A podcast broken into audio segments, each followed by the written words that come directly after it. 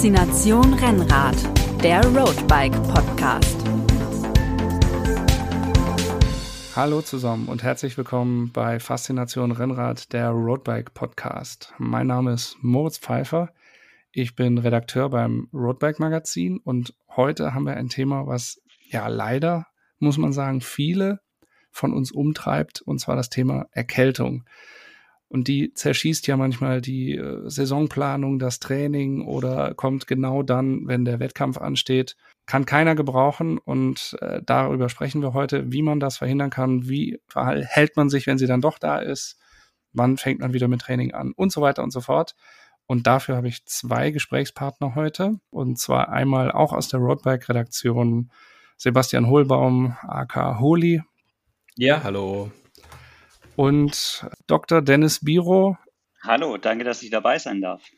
Dennis Biro haben wir schon ein paar Mal jetzt im Podcast gehabt oder auch im äh, Magazin. Er ist ja der Arzt, dem Roadbike vertraut. Äh, er ist Facharzt für innere Medizin mit den Schwerpunkten Sportmedizin und Diabetologie. Da bin ich froh, dass ich dieses schwierige Wort jetzt erstmal rausgebracht Richtig. habe.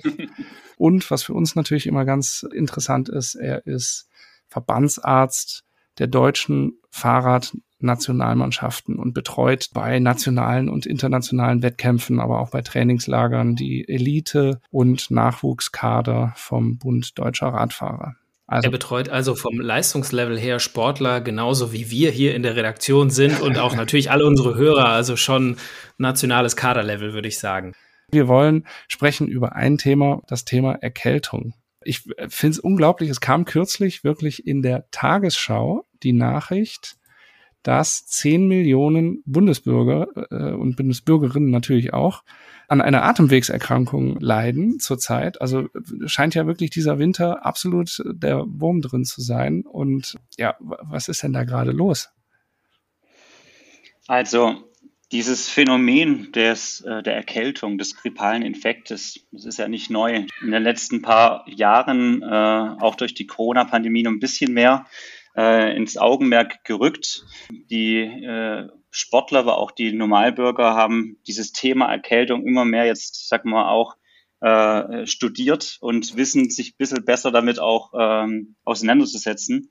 Bei mir in der Arbeit in der Klinik, aber auch in der Praxis, wo ich natürlich in der Infektsprechstunde sehr, sehr viel mit diesen Patienten, nicht nur Sportlern zu tun habe, sehe ich immer wieder auch schon, bevor es in den Medien kommt, ein Hoch und Runter, ähm, das erste Ansteigen, die das Holen der Arbeitsunfähigkeit, Bescheinigungen. Es ist nichts Neues, es gibt schon immer. Und ähm, natürlich ist es ganz abhängig, ähm, was für ein Virus man äh, erwischt hat, was für ein Virus gerade äh, in, bei uns in der Region ähm, äh, rumschwirrt, ähm, ist natürlich dann auch die Stärke des Infektes, der Erkältung natürlich dann mehr und mehr. Aber an für sich, kurz gesagt, ist so eine Erkältung einfach ein meist ein harmloser Infekt der oberen Atemwege. Mhm. Aber, aber auch äh, wenn es harmlos ist, heißt es ja eigentlich äh, vor allem für uns, die wir Sport machen und ich nehme mal jetzt an, dass auch unsere Hörer nicht wirklich so eine Winterpause einlegen. Wenn man, auch wenn es jetzt keine so richtig schlimme Erkrankung ist, Sport ist dann ja erstmal, muss man erstmal Pause machen. Und das ist ja ärgerlich, wenn man im Winter vielleicht schon mal eine Grundlage legen möchte für die Frühjahrsform oder Cyclocross irgendwie Rennen fährt, dann ist man ja eigentlich, da muss man schon hochintensive Leistung bringen und das funktioniert ja dann eigentlich eher nicht. Das ist richtig. Ähm, also gerade die, wie du es ansprichst, die Cyclocross oder Gravel-Saison, äh, die jetzt natürlich mehr in der Herbst- oder Winterzeit gemacht wird, es ist gerade die Zeit, wo natürlich mehr ähm, an diesen Infekten rumschwirren, ähm, aber auch der Körper viel, viel mehr anfällig ist für so eine, für eine Atemwegserkrankung. Ich glaube, das zu dem Thema, wie man danach wieder direkt mit Sport weitermachen sollte, das ist ein großes eigenes Kapitel, was wir bestimmt nachher nochmal beleuchten werden. Aber wie du gesagt, richtig gesagt hast, die Jahreszeit ist da wirklich ganz, ganz äh, entscheidend. Hm, ich finde es ganz interessant, wenn man sich zum Beispiel einer der, der Hauptviren anschaut, die sowas machen, so ein Schnupfenvirus, so ein Rhinovirus, ähm, wie er ähm, als eine der Virenarten genannt werden kann sogar noch Adenovirus, das normale Coronavirus, was seit Jahrzehnten, Jahrhunderten gibt.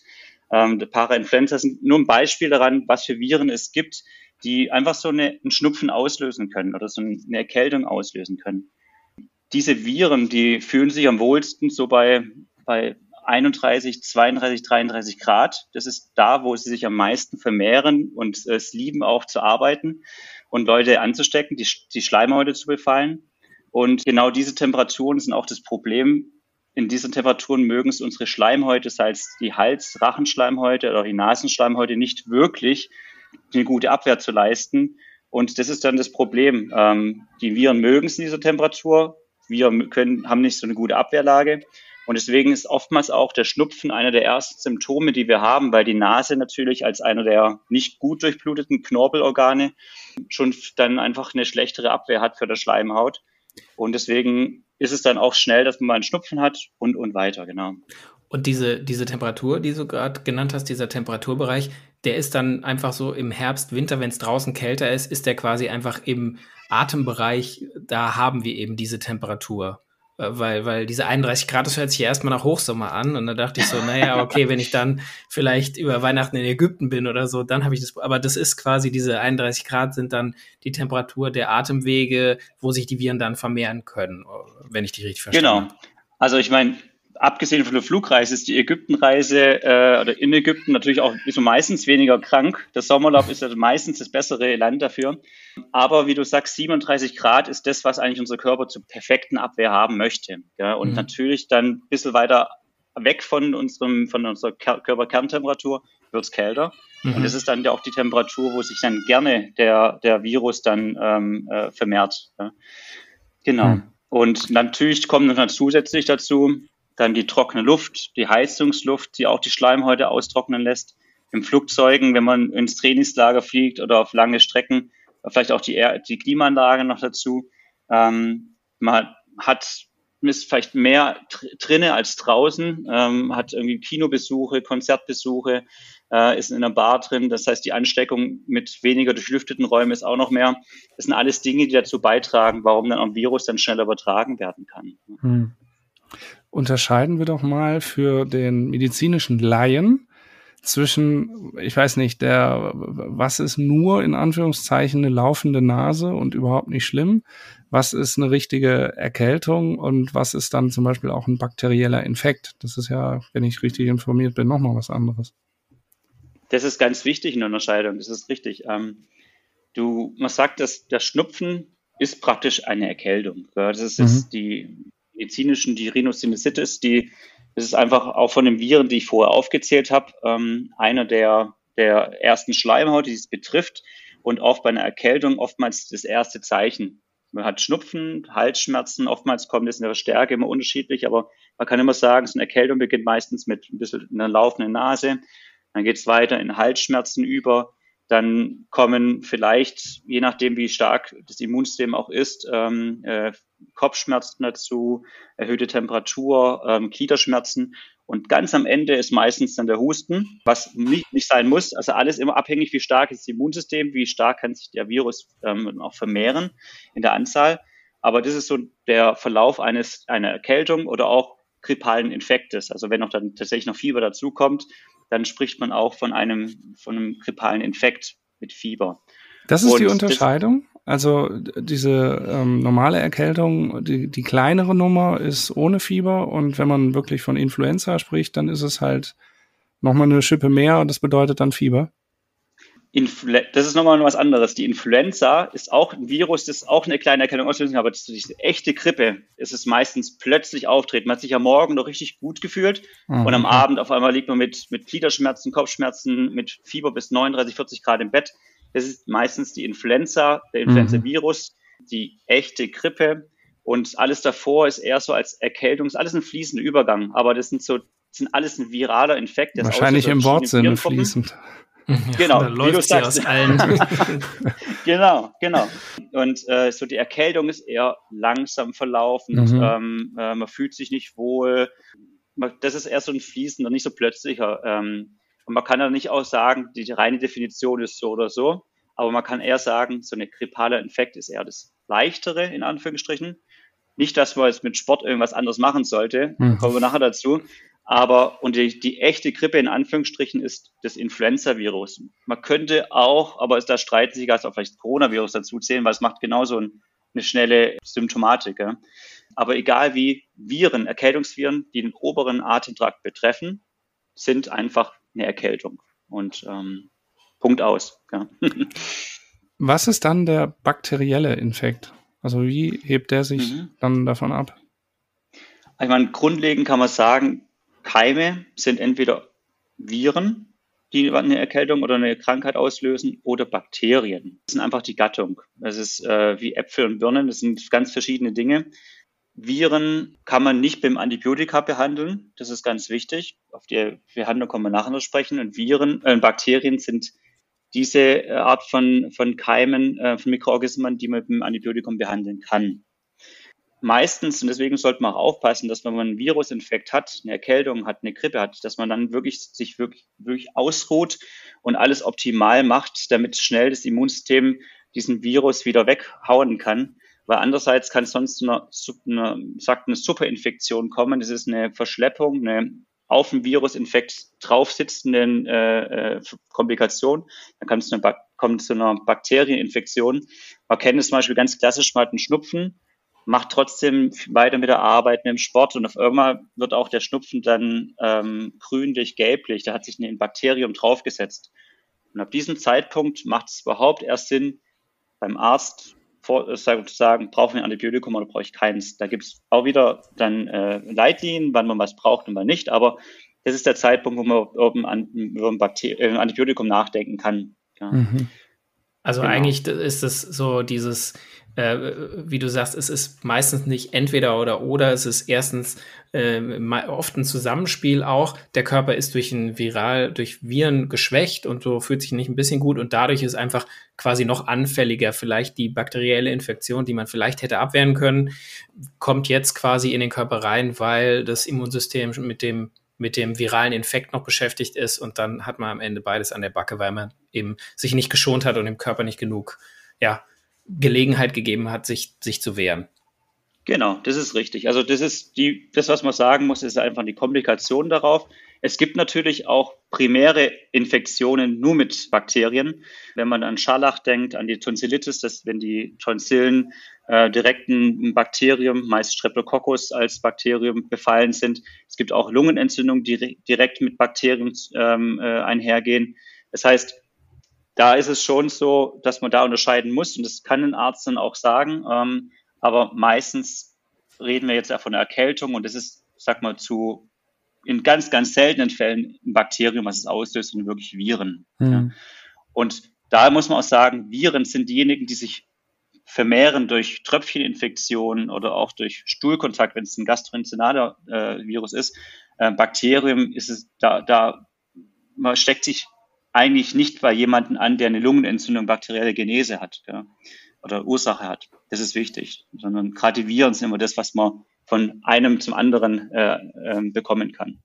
Und so wie ich das jetzt verstanden habe, vorhin auch, äh, ist es quasi nicht so äh, dieses Mythos, ah ja, wenn es draußen kalt ist oder wenn ich keine Mütze anhab, dann kriege ich eine, dann kriege ich die Erkältung. Die Erkältung kriege ich vielleicht schneller, wenn ich irgendwie äh, im Kalten unterwegs bin, weil dann eben diese die Temperatur, bei der die Schleimhäute gut funktionieren, äh, nicht gut erreicht wird, beziehungsweise mein, mein Ab Immunsystem geschwächt wird, aber es muss immer erstmal noch der Virus sein, der mich dann tatsächlich ansteckt. Also nur allein vom draußen frieren werde ich nicht sofort krank, da kriege ich dann andere Probleme mit Hypothermie oder so, aber Genau, also es ist schon, es ist eine, einfach eine Prädisposition, wenn du, wenn du, wenn es sehr kalt ist, muss das Immunsystem mehr arbeiten. Und man weiß auch, dass zum Beispiel in der Nase, auch wenn es einem gut geht, zum Beispiel 20 Prozent immer eine Dauerbesiedlung von diesem Rhinovirus, und Schnupfenvirus geben kann. Das heißt, der Körper kommt eigentlich immer ganz gut ähm, mit seinem eigenen Immunabwehr zurecht, dieses Virus zu bekämpfen. Und wenn dann auf einmal es zu kalt ist ähm, und der Körper wirklich mit der, wieder mit Aufheizung äh, beschäftigt ist, kann es sein, dass es dann ausbricht. Gell? Solche Faktoren sind dann auch zu berücksichtigen. Aber allein die Kälte macht keinen Schnupfen wenn dann diese laufende Nase, dass die Schleimhäute sich selbst befeuchten, das kann natürlich auch sein. Man kennt es ja vom Rennradfahren, wenn man draußen war oder vom Joggen, dass dann danach, wenn man zurückkommt, die, die Nase ganz, ganz feucht ist und man, man schneuzen muss. Das hat aber nicht unbedingt immer was mit dem Virus zu tun. Das ist, das muss man wirklich, gut, dass du sagst, das muss man unterscheiden ja. auf jeden Fall. Okay. Ja. Das finde ich jetzt spannend, weil du gerade sagst, Rennradfahren draußen und so weiter. Ist das Rennradfahren per se ist man da per se irgendwie gefährdeter für Erkältungen durch den kalten Fahrtwind, der einem ins Gesicht bläst oder durch, es gibt ja dieses, dass man äh, draußen bei Kälte der Fahrtwind ja einfach nochmal eine andere gefühlte Temperatur macht, als tatsächlich draußen ist. Also machen wir auch einfach den falschen Sport, wenn wir keine Erkältung haben wollen? Ich würde sagen, definitiv nein. Gott sei Dank. Also fahrt weiterhin auch draußen in Kälte äh, Fahrrad. Ähm, es ist natürlich wichtig, wenn es eisige Temperaturen ist, dass man dann auch nochmal schaut, zieht man sich sein, sein äh, Halsbufftuch auch wirklich über die Nase, äh, dass man beim Atmen vielleicht ähm, es auch eher durch die Nase macht und nicht direkt immer durch den, äh, durch den Mund, dass es auch die Eiseskälte in die Lunge geht, in die Bronchien geht. Aber an für sich ist es ist die frische Luft, die kühle Luft, die nicht heizungsausgetrocknete Luft wirklich besser draußen als ähm, alles andere. Egal, ob man Rennrad fahren geht oder ob man fahr, ähm, Laufen geht. Das ist da egal. Wobei das Rennradfahren natürlich schon besser ist. Gell? sagen, ja. Wie ist denn das? Was muss man einfach in Kauf nehmen, wie viele Erkältungen pro Jahr sind irgendwie so normal? Kann, oder kann man das überhaupt sagen? Einmal pro Jahr wird jeder krank oder gibt es Leute, die werden einfach nie krank und andere, die haben es halt einfach fünfmal pro Jahr und das ist halt einfach so? Man kann es pauschal nicht sagen. Ähm, mhm. Natürlich ist es einerseits ähm, genetisch abhängig, wie arg stark ist das Immunsystem.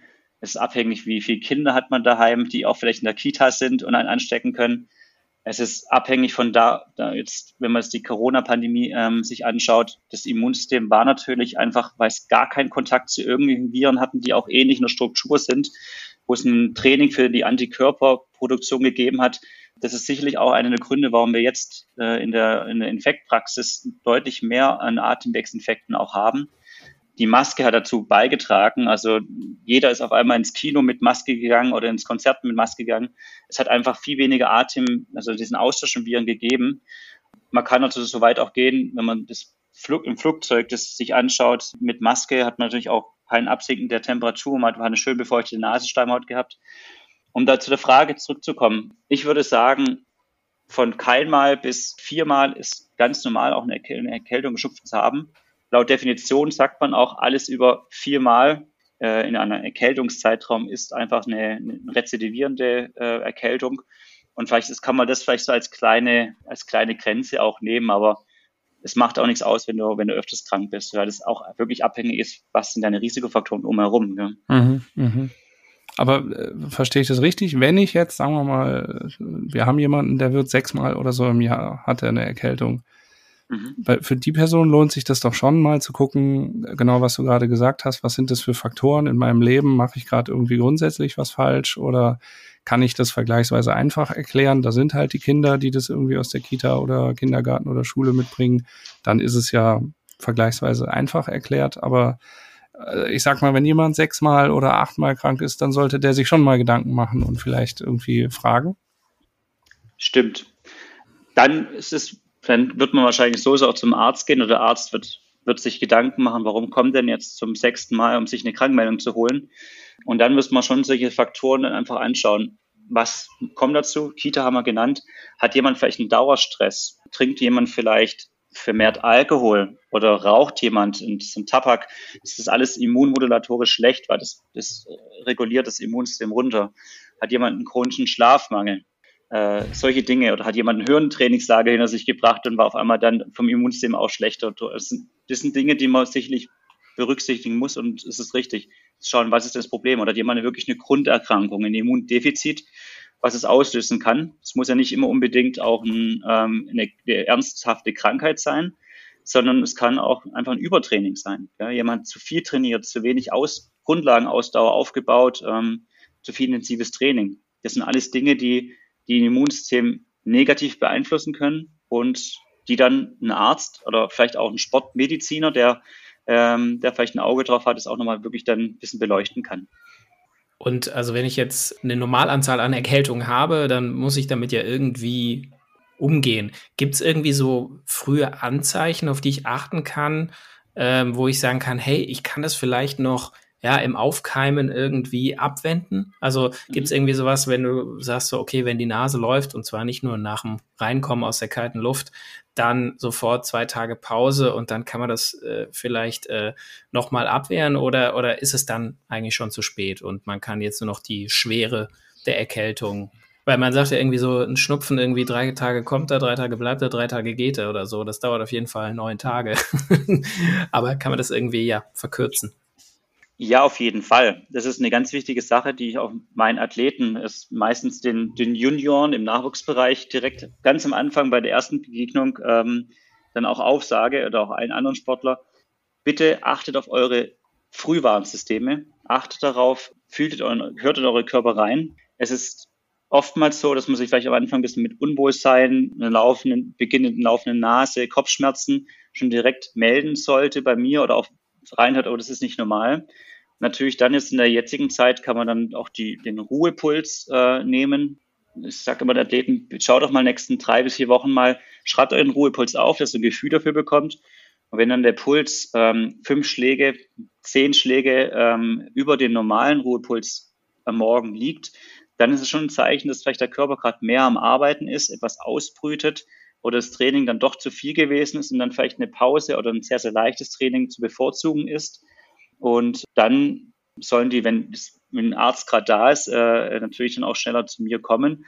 Ähm, aber ansonsten ist es wirklich ganz wichtig, dass man erst Körper, dem, dem Körper die Regeneration gibt, viel trinkt, das ist A und O, und natürlich weiterhin die ausgewogene Ernährung macht. Ähm, da gehört man nachher dazu kommen, was da vielleicht auch wichtig ist.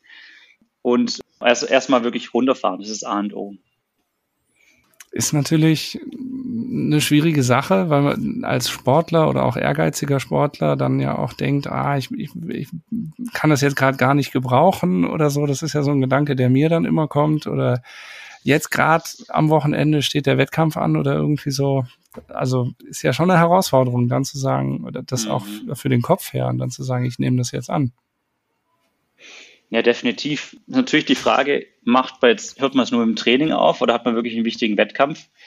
Hm, ich würde mal sagen, als Sportmediziner, dass mit einer laufenden Nase und es ist der Jahreshöhepunkt schlechthin, dass man sagt, okay, man ruht sich davor aus und kann vielleicht mit, mit einer rein laufenden Nase tatsächlich auch noch den Wettkampf fahren.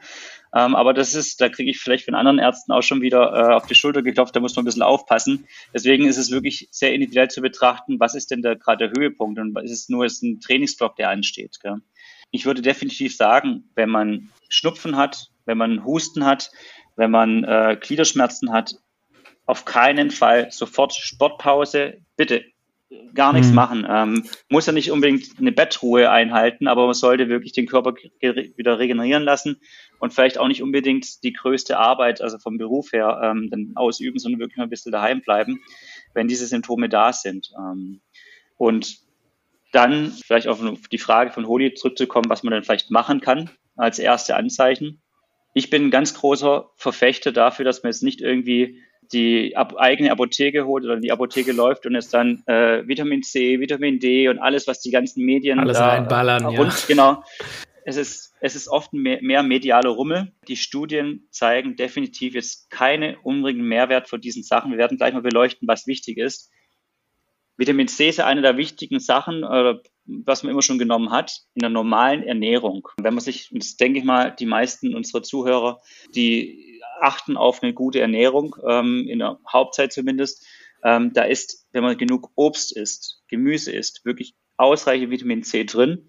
Das ist ausreichend, dass man da auch vorbeugend einen guten Level als dieses Antioxidant, der sich freien Radikale abfängt, hat.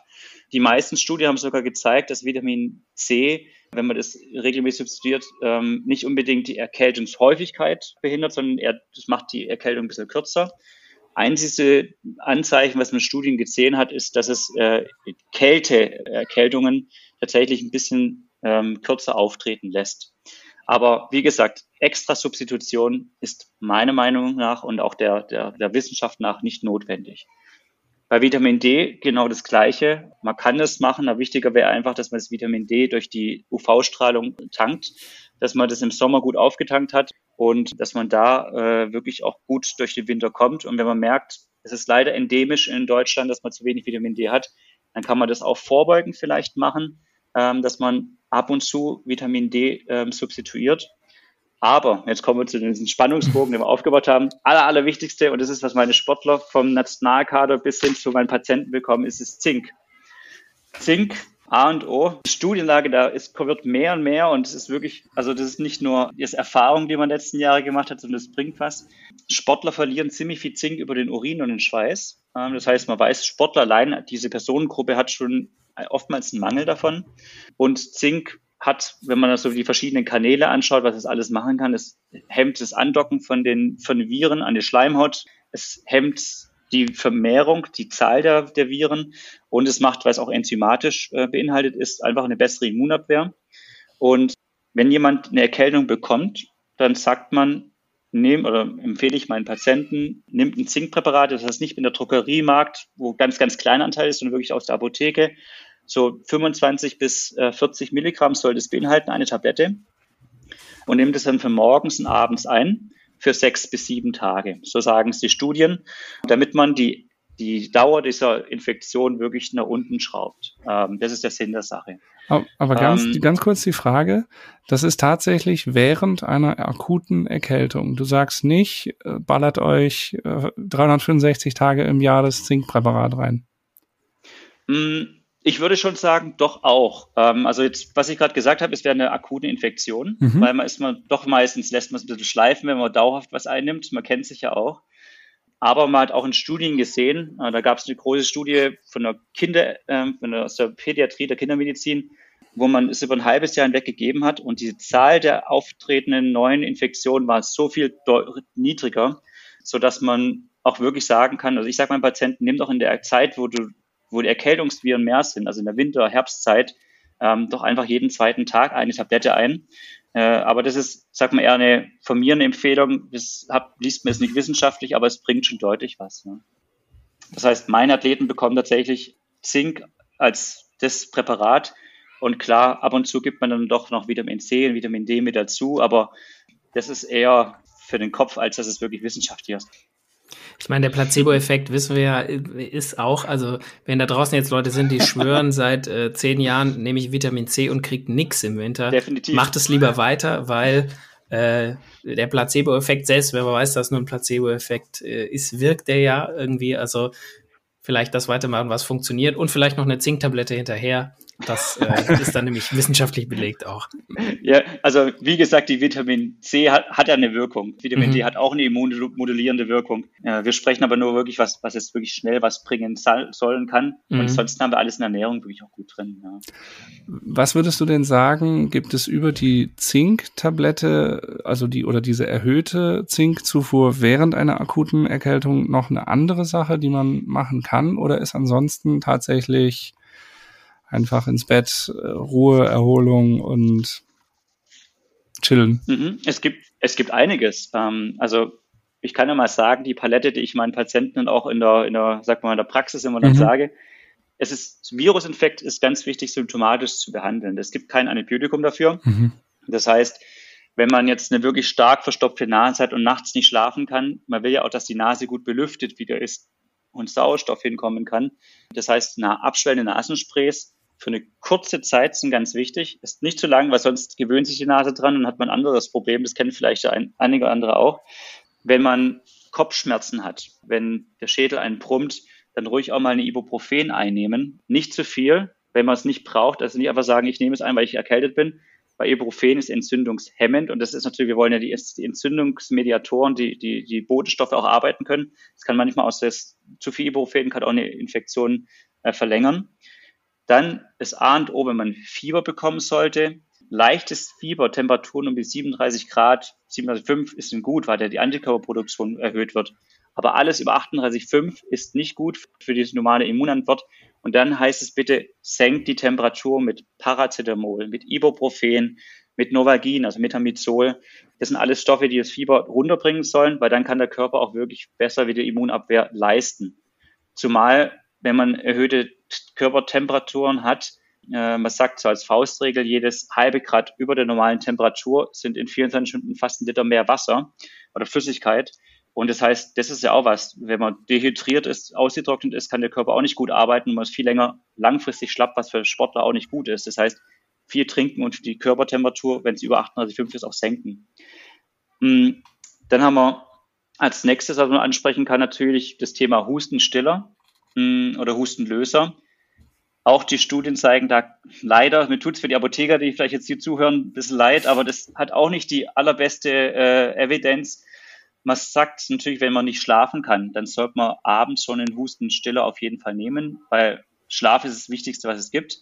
Aber alles, der Körper hat ja eine normale Funktion, dass man hustet, ähm, damit er das rausbekommt, damit das Sekret, die Viren rausgehustet werden oder Bakterien, der Schleim rausgehustet werden soll. Und deswegen sollte man auch nicht zu viel Hustenstiller nehmen. Das ist natürlich ein Mechanismus. Wenn man einen Schleimlöser nimmt, ist es auch nicht gut, es vielleicht nachts zu tun, äh, bevor man schlafen geht, weil sonst, wenn man senkrecht äh, horizontal liegt, kann man auch nicht das wirklich gut raushusten wieder. Das heißt, äh, auch das sollte man einfach beachten. Ja. Und ansonsten Tees sind ziemlich gut. Ähm, wenn dann zum Beispiel mal mit Thymian, Ingwer, Honig, äh, Zitrone sind alles Stoffe, die pro-inflammatorisch, also gut für die, für die äh, Infektion oder gegen Infektionen arbeiten ähm, und sehr lindern wirken. Mhm. Man kennt Thymian, Eukalyptusextrakte, die man von der Phytotherapie, von der Pflanzentherapie nehmen kann, die wirklich sehr, sehr gute ähm, lindernde Wirkung haben. Die machen es nicht schneller weg, aber das ist einfach eine Linderung der Symptome und das ist das Wichtigste. Man versucht, die Symptome zu bekämpfen da sind jetzt einige Hausmittel, würde ich jetzt mal sagen, auch dabei, die tatsächlich ja eine belegte Wirkung haben. Andere Sachen jetzt äh, sind vielleicht dann irgendwie, äh, also dieses Vitamin C und so haben wir jetzt gehört, ist ja jetzt nicht, gehört nicht dazu, aber so andere Sachen, man hat durchaus, ohne zur Apotheke zu gehen, vielleicht dann Sachen im Haus, äh, wie den Erkältungstee mit Thymian drin, die dann auch ordentlich helfen. Und zusätzlich trinkt man vielleicht auch noch mehr. Also ist ja auch immer so eine Geschmackssache. Ich mag Thymian-Tee total gerne. Ich kann aber auch verstehen, wenn Leute sagen, so Thymian oder Salbei, das, boah, da äh, ja. habe ich lieber einen Tag länger Erkältung. Aber ähm, naja, viel trinken, dann eben halt Wasser oder, oder, oder meinetwegen Apfelschorle oder so, das äh, genau. hilft ja auch schon mal. Das, was im Kopf gut tut, ist wichtig. Ja. Genau. Wie schaut es aus? Es gibt doch bestimmt unglaublich viele Mythen rund um Erkältung und rund auch um Verhaltensweisen oder Hausmittelchen. Was würdest du sagen, was ist so das am weitesten verbreitet, was dir am häufigsten untergekommen ist und was der größte Unfug ist und wo du jetzt hier und heute mit aufräumen möchtest? also das, das äh, Mythos des Ausschwitzen. Man braucht Fieber, damit Fieber ist dafür da, dass man äh, die Viren, die Bakterien wegbekommt, oder die Viren vor allem. Wie ich gesagt habe, zu einem gewissen Grad ist eine wichtige, eine leichte erhöhte Temperatur ja wichtig, aber es ist nicht wichtig, damit man schneller heilt und äh, das ist eine der großen Sachen. Und das Hausmittelchen, was viele von den älteren Sportlern, sagen wir mal, oder auch mhm. Nicht-Sportlern kommen, Knoblauch. Also Knoblauch äh, hat eine wirklich gute Wirkung gegen Entzündung. Gibt es auch eine, eine gute Studie, ich weiß nicht, von wo die gekommen ist, ähm, kann ich aber nochmal nach raussuchen, aber man hat dem Patienten Placebo gegeben, also was einfach nach Knoblauch geschmeckt und gerochen hat, gegenüber Knoblauchölen. Und man hat wirklich gesehen, dass die es nun eine, sag mal, doppelt so viele Infektionen gegeben hat in der Gruppe äh, der Placebo. Also das ist der Tablette mit Knoblauchgeschmack. Ja. Natürlich. Also für alle, die, die, die sich vielleicht im Büro dann vielleicht eher Feinde machen, aber gesund bleiben, abends nochmal zum Italiener und zwar Aglio e Olio. Ähm, ja. Richtig schön überall drauf. Aber ja, ich meine, auch das ist so eine Sache. Toll, wenn es dir eh schmeckt, dann auf jeden Fall vielleicht eine Zehe mehr reinmachen äh, in die nächste Bolognese. Und wenn es dir halt nicht schmeckt, dann ja, hast du Pech gehabt. Oder dann musst du, wir haben, du hast ja schon quasi die, die Apotheker so ein bisschen in, in, ins Abseits gedrängt, aber vielleicht das Knoblauchpräparat dann, was nicht so sehr nach Knoblauch äh, schmeckt, genau. gibt's ja dann auch in der Apotheke für alle, die keinen Knoblauch essen wollen. Und zwei andere Dinge sind mir noch ganz wichtig auch zu sagen. Und das eine ist, achtet in der Winter, in der Vorbereitungszeit nicht auf eure, ähm, auf euer Gewicht. Geht lieber so ins Training rein, wie man Jan Ulrich früher gesehen hat, wie er vielleicht die Tour de France begonnen hat, mit ein bisschen Fettpolster. Wer schon zu viel zu verbissen im, im Winter auf seine Ernährung achtet, äh, der kommt schnell in so eine äh, Fehlernährung rein und ähm, in den Mangelzustand rein. Und das ist schlecht und Gift für das Immunsystem. Also es ist wirklich gut, wenn man ein bisschen Reserven hat, ähm, bevor man dann, dann die ersten Frühjahrsklassiker, das Trainingslager anfährt. Es, jeder weiß, die, die äh, Pfunde, die purzeln ziemlich schnell, wenn dann die intensiven Belastungen kommen, ähm, wenn es wieder warm ist. Also bitte achtet darauf, nicht zu verbissen äh, im Winter zu essen. Ähm, und was ich auch ganz äh, wichtig und oder eher witzig als Fun Fact finde, ähm, die heiße Zitrone. Jeder kennt sie immer als Pulverform oder macht sich selber einen Ingwer, Zitrone, ähm, Honig, ähm, Tee. Übergießt es nicht unbedingt mit kochendem Wasser. Man weiß einfach, dass äh, das warme Wasser bei höherer Temperatur, dass es da zu einer schnellen Oxidierung kommt und dann äh, das die Vitamin C-Wirkung, über die wir ja gesprochen haben, dann viel zu schnell ähm, weg ist. Das heißt, optimalerweise die heiße Zitrone bei 60 Grad zubereiten. Aber sie ist genau. schon wichtig. Also die heiße Zitrone, die ist top, aber wenn man top. sie falsch, wenn man sie zubereitet, wenn man sie falsch zubereitet, ist sie wirkungslos.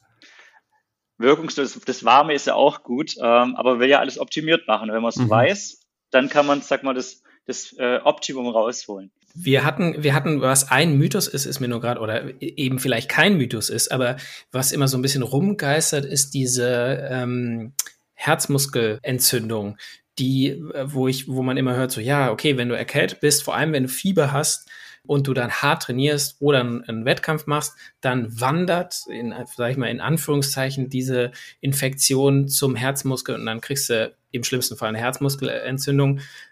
Wie viel ist da dran? Ist das, ich, ich vermute mal, das ist nicht nur ein Märchen, sondern da steckt auch Wahrheit mit dabei. Leider ja. Also ich, ich sehe tatsächlich äh, in meiner Praxis in der Klinik tatsächlich nicht wenige ähm, Herzmuskelentzündungen. Das Immunsystem arbeitet gegen einen Virus, der gerade beispielsweise unsere Nasenschleimhaut bekämpft ähm, und ist damit richtig beschäftigt. Und wenn man das Immunsystem schwächt, zum Beispiel durch Sport, das ist auch ein Stress, der da, der, der kontraproduktiv äh, in diesen Situationen wirkt, kann sich der Virus auch an andere Organe ähm, ausbreiten. Ähm, jedes Organ hat Immunzellen und ähm, äh, versucht, den Virus zu bekämpfen. Aber wenn, wenn es nicht ausreichend ist und äh, andere Störfaktoren drin sind, andere Stressfaktoren drin sind, dann kann es auch den Herzmuskel betreffen. Das Problem an dieser Herzmuskelentzündung ist, dass jede Infektion, auch die Corona-Infektion, betrifft eigentlich immer das Organ Herz. Äh, und das tut meistens nicht weh und hat meistens auch keine Symptome.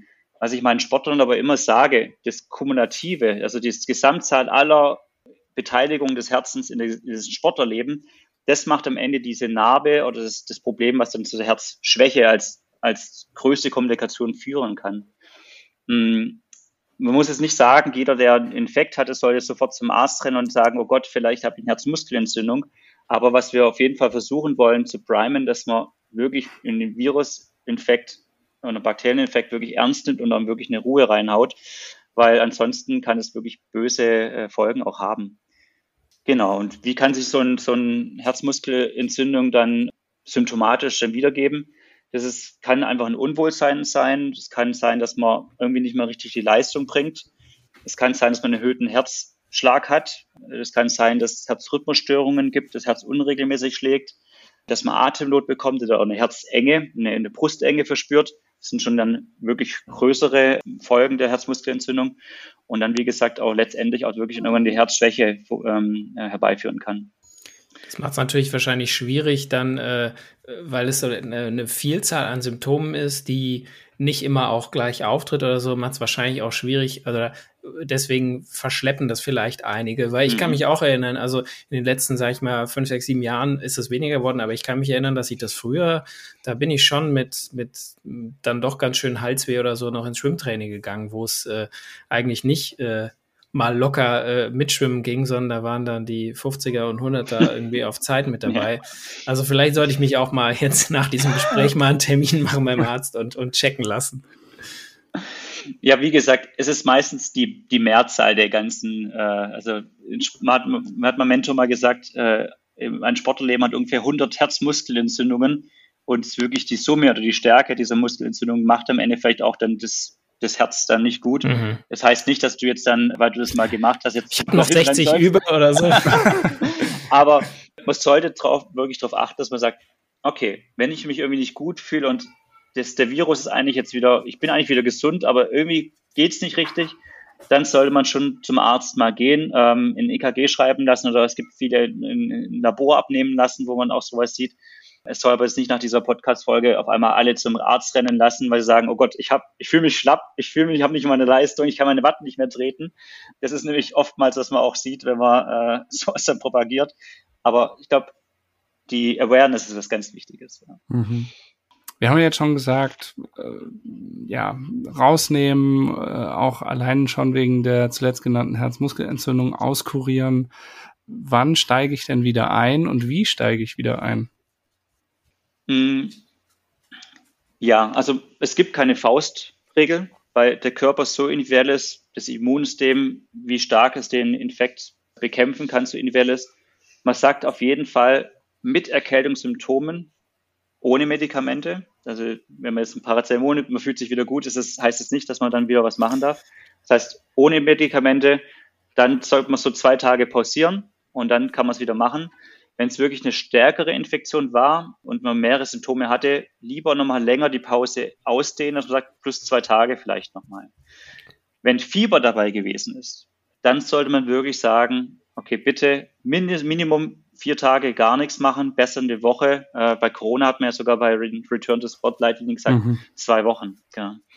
Aber das ist natürlich dann auch eine, eine harte Geduldsprobe, wenn du dich eigentlich wieder, das ist wahrscheinlich das, was es so mhm. schwierig macht, sich dran zu halten. Wenn du dich eigentlich wieder gut fühlst und dann ja. eigentlich wieder äh, loslegen möchtest, aber und, und, und so eine, sag ich mal, also ich denke mal, ich nehme an, wenn du symptomfrei bist, spazieren gehen oder so ist ja so eine, also so eine ganz leichte Bewegung wie spazieren gehen oder so ist vermutlich in Ordnung. Aber ich denke mal, als für Sportler ist es immer schwierig, dann quasi auf dem Level zu bleiben und zu sagen, ja, oder ich, ich gehe mal mit dem Rad irgendwie eine halbe Stunde und roll ganz locker und das wird dann anderthalb Stunden mit einem Anstieg nur und dann ist es halt genau. schon und nur, nur drei Ortsschild.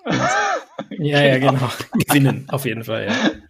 Also rausgehen und spazieren gehen, wenn es der Kreislauf mitmacht, unbedingt, weil das fördert die Durchblutung und alles. Äh, mhm. die, die, Luft ist wirklich gut auch für die, für, äh, für die Genesung.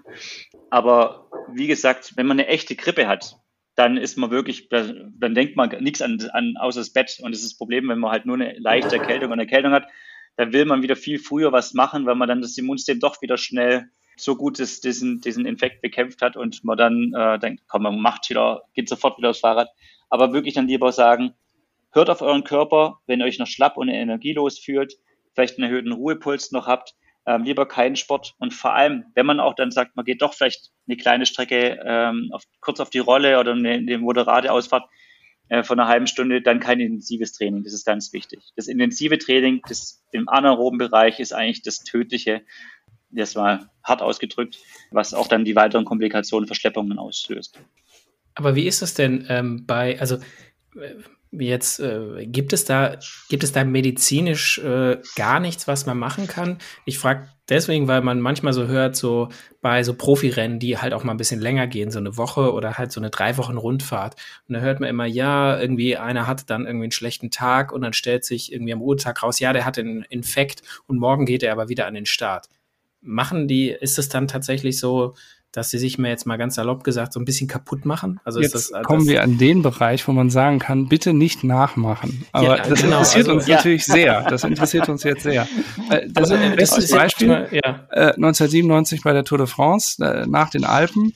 Jan Ulrich hatte irgendwie noch fünf, sechs Tage im gelben Trikot zu überstehen und dann ist ja mittlerweile bekannt, dass er da in den Vogesen auch wirklich krank war. Teilweise, ich glaube ja sogar auch Fieber hatte. Also ist das. Gut, das, aber zu der Zeit gab es vielleicht noch ein paar andere Wege und Mittel, die eingesetzt wurden, die man jetzt auch nicht mehr einsetzt, würde ich jetzt mal sagen. Ja, aber also jetzt nur mal eben im Profisport. Ich bin Profi, mhm. ich habe auf irgendwas wirklich hintrainiert. Ähm, was macht man mit einem Radprofi, der während der Tour de France krank wird? Ist der sofort automatisch raus oder im Gegenteil kriegt nee, er, nee, nee. der irgendwie andere Special Treatment, was der Normalsterbliche halt irgendwie nicht kriegt? Das ist wirklich eine gute Frage. Ähm, es ist schon was anderes. In dem Fall, der Arzt ist immer dabei. Der Arzt hat das Monitoring. Das ist ja, wenn es ein Athlet, der jetzt nicht die Möglichkeit hat, einen Teamarzt bei sich zu haben, Der wird nicht morgens und abends von den Gesundheitsdaten, von den klinischen Werten abgefragt und fragt, wie geht's dir denn? Das könnte man natürlich dann auch, wenn ihr zu mir in die Praxis kommt, könnte ich auch jetzt morgens und abends euch nochmal sehen und sagen, ah, es geht die eine oder die andere Richtung. Ähm, ja, jetzt nichts Falsches versprechen, sonst kommen wir jeden Tag. genau. Ja, könnt ihr gerne machen. Aber äh, wie gesagt, da ist wirklich dieses Monitoring was ganz anderes im Profisport, weil da hat man nochmal das individuelle sehen, wie verhält, wie, wie entwickelt sich die Erkältung. Man kann viel früher ein, eingreifen, auch in die Erkältung, weil ich, der, der ist vielleicht so geprimed, dass er wirklich schon früher kommt mit den ersten kleinen Zeichen. Ich habe Kopfschmerzen oder ich habe meine Wattwerte kann ich nicht mehr treten bei dieser Pulszahl. Und dann kann man frühzeitig auch schon sagen, okay, mit dem Teammanager besprechen, du gehst jetzt nicht, machst morgen nicht irgendwie die, die Attacke oder fährst da ähm, den, den Team-Captain äh, nach vorne ähm, und machst lieber noch einen ruhigeren Tag. Also man hat diese Mechanismen ja auch schon. Man kann wirklich sagen, trink mehr, ähm, du hast es noch mehr, statt Physio machst du noch Schlafen, eine Runde Schlafen mehr. Da kann man, sagen, die kleinen Stellschrauben schon auf jeden Fall äh, noch drehen. Und natürlich dann, aber wenn Fieber dazukommt, dann hofft man wirklich, dass am nächsten Tag der Ruhetag vielleicht da ist. Und wenn man merkt, es geht in die ganz falsche Richtung, dann muss man den rausnehmen, weil ob es jetzt ein Sportler oder ein, äh, ein Hobbysportler, ein Leistungssportler und, und, ein Hobbysportler ist, das ist im Endeffekt geht dann der, der, der Körper langfristig vor, dass wir gerade solche Sachen wie Herzmuskelentzündung nicht bekommen und dann nehmen wir auch wirklich dann die Athleten raus. Was der Athlet uns am Ende vielleicht auch verschweigt, das kann natürlich auch sein, wenn es wirklich darum geht, äh, ist es eine wichtige Sache. Man darf nicht vergessen, die verdienen ihr Geld damit. Die, die trainieren auf die Tour de France äh, ihr Leben lang oder saisonlang hin. Das ist natürlich noch ganz andere Sache, dass man vielleicht auch jemanden mit einem leichten Schnupfen oder mit einem Husten dann fahren lässt. Aber das ist wirklich ein großes Abwägen und vor allem auch Besprechen mit dem jeweiligen Athleten ist da das A und O. Gell. Genau. Aber da versucht man wirklich alles ähm, in der Form, dass man da den Athleten wirklich gut hinbekommt. Und da gebe ich vielleicht auch nochmal die Vitamin C-Tablette äh, oder die Vitamin D-Tablette noch dazu, dass man wirklich alles optimal macht. Ja. Alles versuchen, um halt irgendwie mhm. die Leistungsfähigkeit wiederherzustellen. Genau, ja. Dann fassen wir doch jetzt vielleicht äh, gegen Ende noch einmal zusammen, und kommen vor allen Dingen auf diese, auf diese Gretchenfrage zu sprechen, was kann ich tun, um es zu verhindern?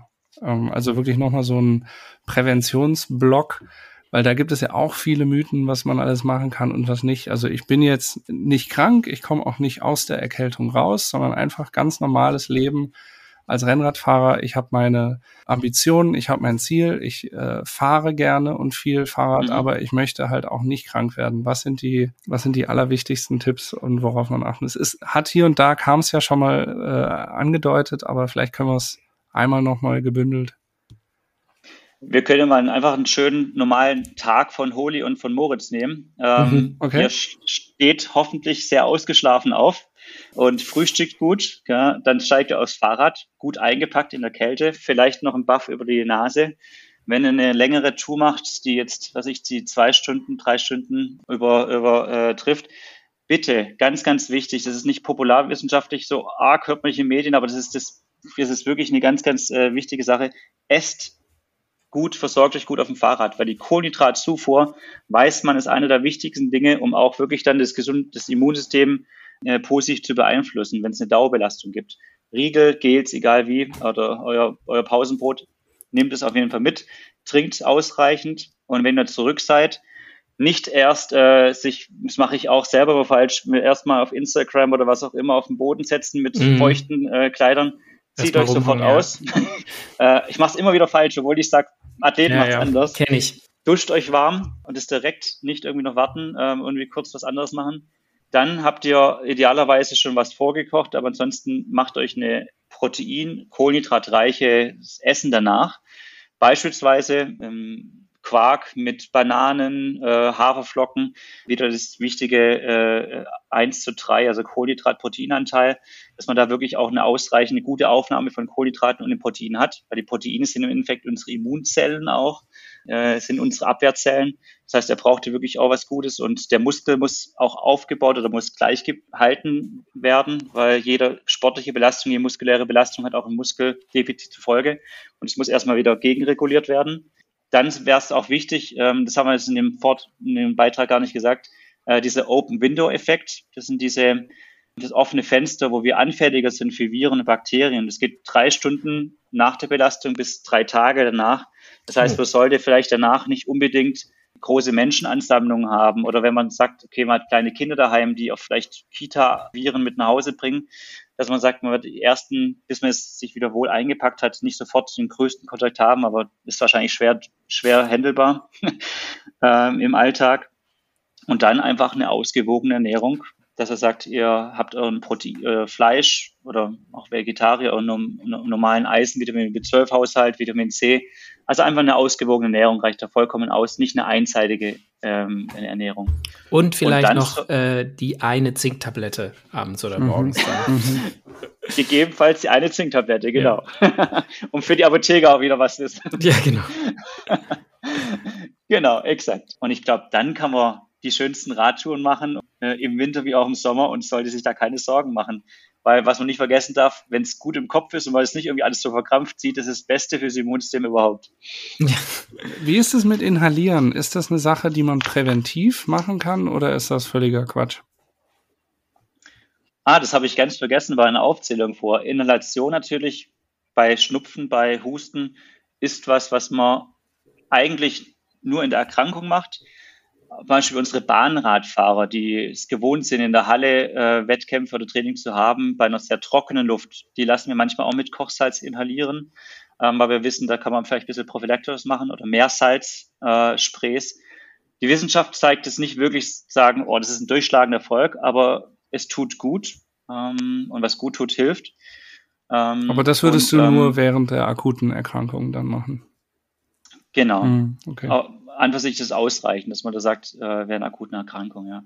Oder wenn man halt sagt, man hat öfters das mit einer Heizungsluft, die einfach sehr trocken ist, dann kann man das auch prophylaktisch machen.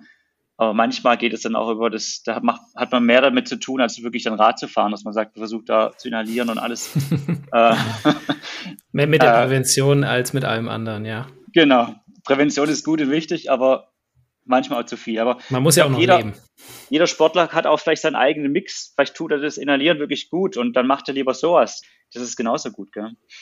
Also da war ja, glaube ich, äh, sehr, sehr viel Anwendbares jetzt schon dabei, was man quasi im, im täglichen, was man in die tägliche Routine einbauen kann. Ist leider einiges, wo du schon gesagt hast selber und zugegeben hast, das schaffst du manchmal selber nicht, dieses direkt nach dem, mhm. nach dem Fahren äh, nicht, nicht noch in den feuchten Klamotten rumhängen oder ja, diese ausgewogene Ernährung, das schreiben sich, glaube ich, viele, vor allem jetzt im Januar, äh, auf, die, auf die Fahne. Und ähm, äh, ja, man weiß, es hilft eigentlich, man muss es nur durchziehen. Gibt es eine Entwicklung ähm, je nach Alter? Also, dass man im, in jüngeren Jahren jetzt als Beispiel noch bessere Abwehrkräfte hat und später wird es dann schlechter oder andersrum? Oder ist das Alter kein entscheidender Faktor? Alter ist eine sehr entscheidende Rolle, äh, spielt eine entscheidende Rolle. Man sagt, so ab dem 35. Lebensjahr nimmt das Immunsystem leider äh, mehr und mehr ab ab dem 60. Lebensjahr ist es so, dass es schon wirklich so, dass man auch die Impfungen wieder empfiehlt. Also die Influenza-Impfung, das, das Thema Impfungen haben wir jetzt gar nicht gebracht, ist ja ab dem 60. Lebensjahr auch deswegen ab dann empfohlen, weil man weiß, ab da hat das wirklich das Immunsystem schon wieder so einen ähm, Mehrwert, wenn man das davor präventiv dann durchführt. Deswegen auf jeden Fall Alter spielt eine sehr, sehr wichtige Rolle und und wenn wir uns da schon dabei sind, die Impfung genauso. Mhm. Ähm, Influenza-Impfung äh, ist eine ganz wichtige Sache, mh, hm, die ab 60 auch wirklich empfohlen wird. Und wenn man sagt, man hat auch jetzt viel beruflich damit zu tun, ähm, schafft in der Kita oder hat sehr viel mit älteren Personen was zu tun und mit jungen Kindern was zu tun, äh, dann kann man es auch schon auf jeden Fall früher empfehlen und auch durchführen. Ähm, also ein ganz großes Ja dafür. Und was dann auch noch eine Rolle spielt, ist, wie arg eine, eine Belastung ähm, ausgeführt wird. Also eine moderate Belastung ähm, fördert das Immunsystem. Aber sobald es intensive Belastungen sind, äh, ist es eher kontraproduktiv für das Immunsystem und das offene Fenster noch viel stärker ausgeprägt. Deswegen sollte man gerade nach intensiven Belastungen, vielen Ortsschildsprint äh, oder Bergfahrten, K3-Training, äh, wirklich versuchen, ähm, noch viel mehr darauf zu achten, dass man das Immunsystem die Zeit lässt, wieder alles in Ordnung zu bringen, die Regeneration ähm, walten lässt. Mm, das sind ganz wichtige Dinge. Hm.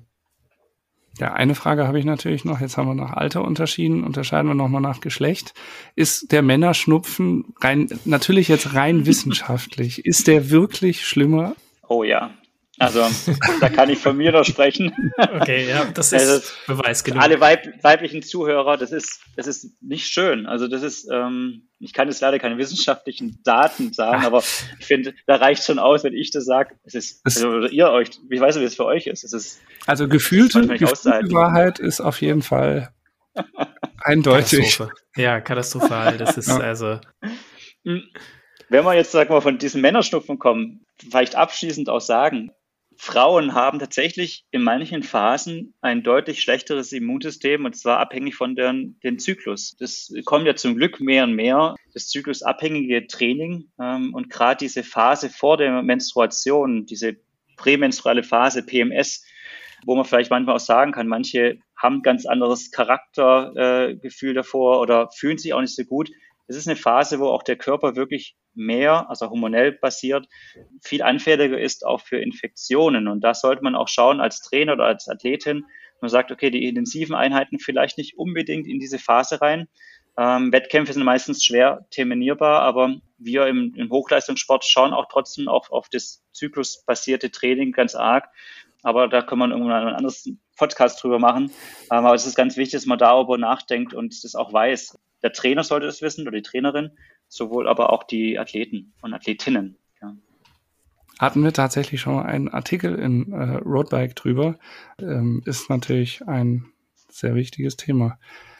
Mhm. Dennis, vielen Dank für deine Zeit. Ich habe tatsächlich, ähm, obwohl ich mich mit drei Kindern, eine, im, äh, eine in der Kita, im Kindergarten und einer in der Schule, also ich habe wirklich sehr viele Risikokontakte und äh, würde mich als Experte in Sachen Erkältung ähm, bezeichnen, habe ich einige gute Anregungen mitgenommen. Ich hoffe, das geht den Zuhörerinnen und Zuhörern auch so bei diesem ja leider für viele von uns relevanten Thema. Mhm. Da bleibt eigentlich nur äh, zu sagen, auch toi toi toi, kommt gut. Auf jeden Fall, falls ihr noch nicht krank wart, kommt gut krankheitsfrei durch den Winter. Ihr wisst ja jetzt eigentlich, hat äh, euch Dennis alles quasi mitgegeben, wie man das äh, erfolgreich hinkriegt, aber manchmal kann man es wahrscheinlich auch einfach nicht verhindern. Bleibt gesund, auf jeden Fall, und viel Spaß beim Radfahren. Gern Kopf frei bekommen, ist das Wichtigste. Das sagt Dr. Dennis Biro, Facharzt für Innere Medizin und Verbandsarzt beim Bund Deutscher Radfahrer. Wir melden uns wieder mit dem Podcast Faszination Rennrad in 14 Tagen. Dann sprechen wir über Frauenradrennen. Äh, wir haben zwei Gäste. Katharina Fox, Gewinnerin der Radbundesliga in der Saison 2022 und Christian Müller, sportlicher Leiter beim äh, Team Max Solar Rose Women's Racing, neu Kontinentalteam seit 2023 und eben da fährt auch Katharina Fox. Ja, wenn ihr äh, uns vielleicht einen Themenvorschlag schicken wollt oder uns loben wollt für den tollen Podcast oder Dennis noch einen wichtigen Tipp geben wollt, äh, den er vielleicht seinen, an seine Patienten weitergeben kann, dann schreibt uns doch eine E-Mail an podcast.roadbike.de oder auf Social Media sind wir auf Facebook, auf Twitter und auf Instagram als Roadbike Magazin unterwegs. Da könnt ihr uns auch immer gerne in Sachen Podcast oder in Sachen äh, Magazin oder Webseite einfach was schreiben. Und last but not least, Roadbike sucht Verstärkung, wenn ihr euch mit Rennrädern auskennt und wenn ihr euch mit Gravelbikes auskennt und wenn ihr auch noch gerade Sätze schreiben könnt, dann schaut mal auf motorpresse.de unter dem Button Karriere. Dann macht's gut und bis zum Danke nächsten Mal. Danke fürs Ciao. Ciao. Tschüss, macht's gut. Faszination Rennrad, der Roadbike Podcast.